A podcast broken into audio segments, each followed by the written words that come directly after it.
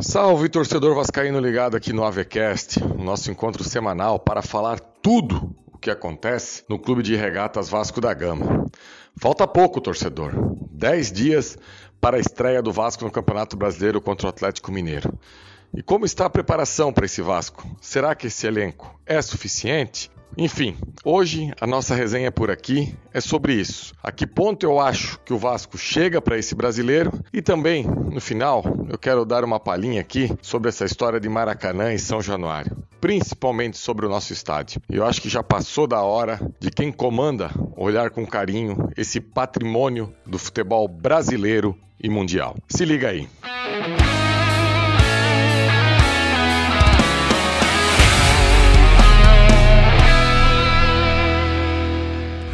Então, torcedor vascaíno, faltam poucos dias aí para a estreia do Vasco no Campeonato Brasileiro. O Vasco, que no restante desse 2023, restante não, um ano inteiro ainda praticamente pela frente, tem apenas uma competição para disputar, só o Campeonato Brasileiro. E nessa preparação, todo torcedor vascaíno imaginava que o Vasco iria ao mercado trazer aí pelo menos umas três peças para a equipe titular, para essa equipe entrar forte no brasileiro.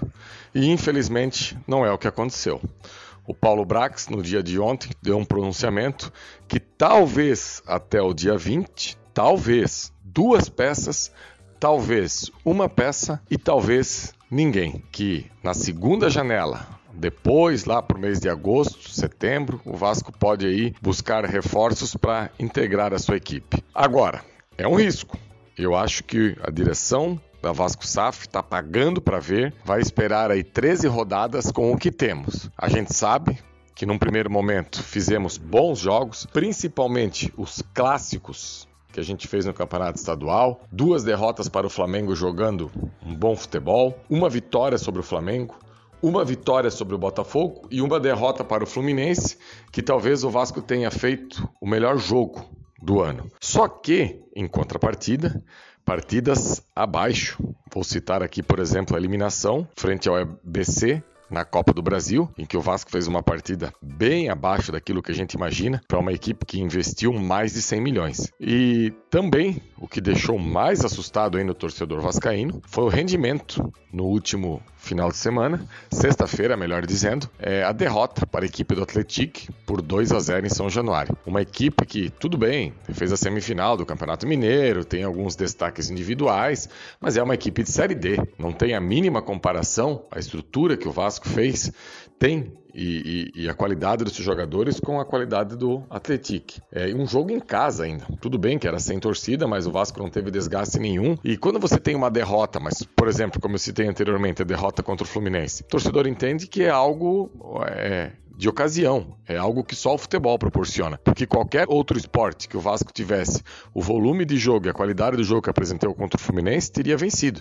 Fosse basquete, fosse vôlei, enfim, qualquer outro resultado, mas com o futebol acontece essas coisas.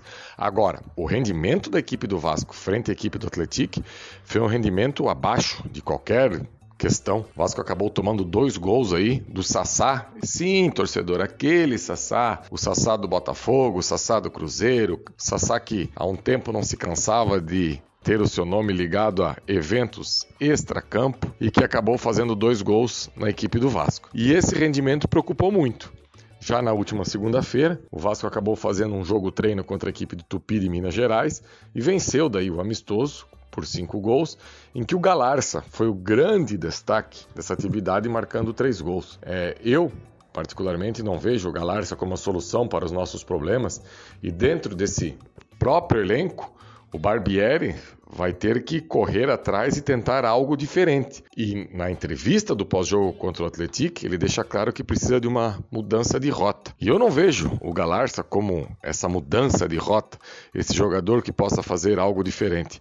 Eu vejo que seria jogadores que venham de outras equipes agregar a esse elenco. Agora, cabe ao Barbieri é, montar uma equipe diferente e que seja competitiva. Exemplos não faltam. Vou dar um exemplo. No jogo contra o Fluminense, quando saiu a escalação e a gente pôde observar, o Vasco vai a campo com o meio de campo com Rodrigo Barros e Galarce. O Vascaíno, que não estava bem do coração, naquele momento quase infartou, porque era um meio de campo que em nenhum momento a gente imaginaria que depois de um aporte de 100 milhões, você entraria em campo para fazer o primeiro clássico do ano com esse meio-campo.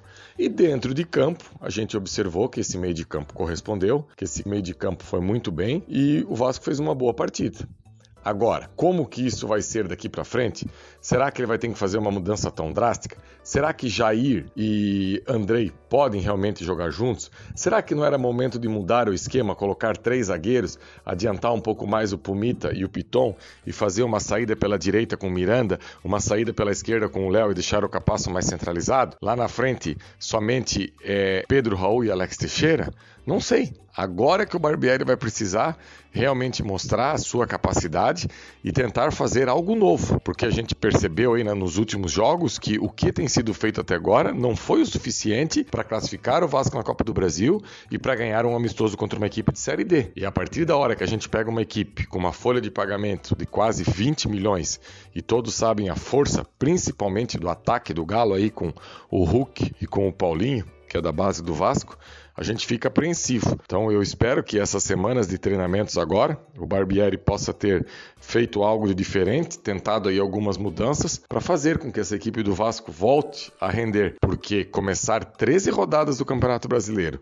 E olha, eu queria entender o critério de como é feito essa tabela do Campeonato Brasileiro. Porque se você dá uma olhada, o Vasco vai jogar contra os dois últimos campeões brasileiros. Aí depois pega o Bahia e depois já pega o Fluminense, que foi o terceiro no Campeonato Brasileiro do ano passado. Ou seja, parece que são separados já as equipes mais fortes para o Vasco pegar já de cara. Eu preferia muito mais enfrentar essas equipes, Palmeiras, Atlético Mineiro, o rival, um Corinthians em Itaquera, é, nas últimas rodadas do turno porque até lá a equipe estaria mais entrosada, quem sabe até lá teríamos alguns reforços chegando, mas a tabela não ofereceu isso ao Vasco. A tabela ofereceu ao Vasco jogos duríssimos desde o início aí do, do Campeonato Brasileiro da Série A e a gente vai poder ter uma ideia de como que vai ser essa equipe já nas primeiras rodadas. E eu queria trazer por aqui também hoje para encerrar um papo sobre essa história do Maracanã e de São Januário. É, ontem